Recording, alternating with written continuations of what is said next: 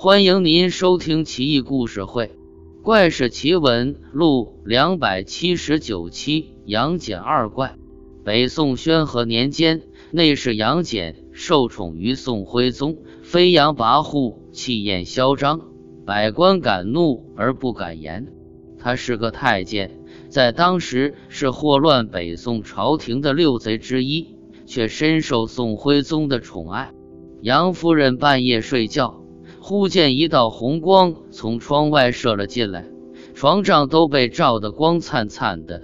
一个道士身长一尺多，绕着床帐在空中飞旋，从他腰间拿出一个酒杯，用发簪当小瓢，凭空取来美酒，斟满酒杯，酒香四溢，沁人心脾。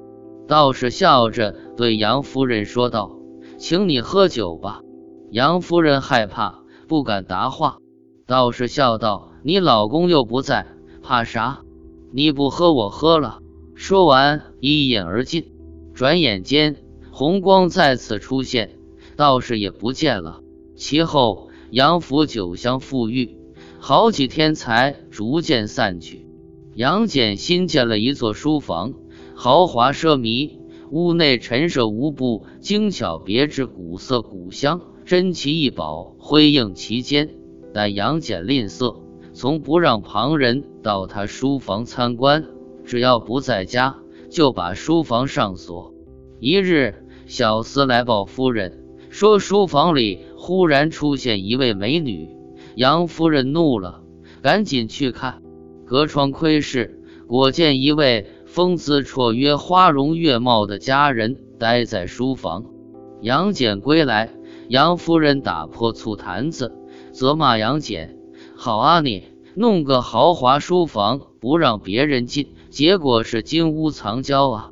你一个死太监，中看不中用，骗我一个还不知足，不就弄个小三吗？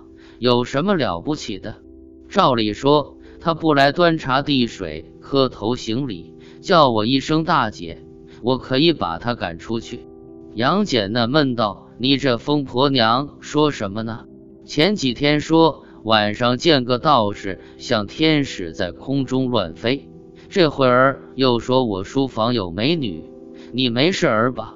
我娶你不过一摆设，装装门面，再娶有啥意思啊？”杨夫人见他不承认，一把拉着去书房。隔窗一看，美女犹在，杨戬也傻眼了，赶紧拿钥匙开锁，推门而入。那美女见人进来，赶紧上床，用被子蒙头裹脸。杨夫人骂骂咧咧：“小样，蒙着被子，我就不认识你了。来人啊，把被子给我扒下来。”杨戬劝解道：“别啊，还没问清楚怎么回事呢。”你这样太莽撞了，杨夫人怒道：“你这混蛋流氓，这会儿嫌我粗鲁了？你也不想想自己什么出身？呸！给我扒！”几个丫鬟上前，死命扒拉美女蒙住的被子，但美女力大，怎么都弄不下来，始终无法细看她的庐山真面目。忽然，被子内扭曲向墙壁移动。似乎身体向后躺了，杨戬以为美女是困了想睡觉，亲自上前一掀被子，顿时吓得哭爹喊娘，连连后退几步。只见床上一条有胳膊粗的大白蟒蛇盘曲十几圈，张着血盆大口，冲着众人吐红信子，众人落荒而逃。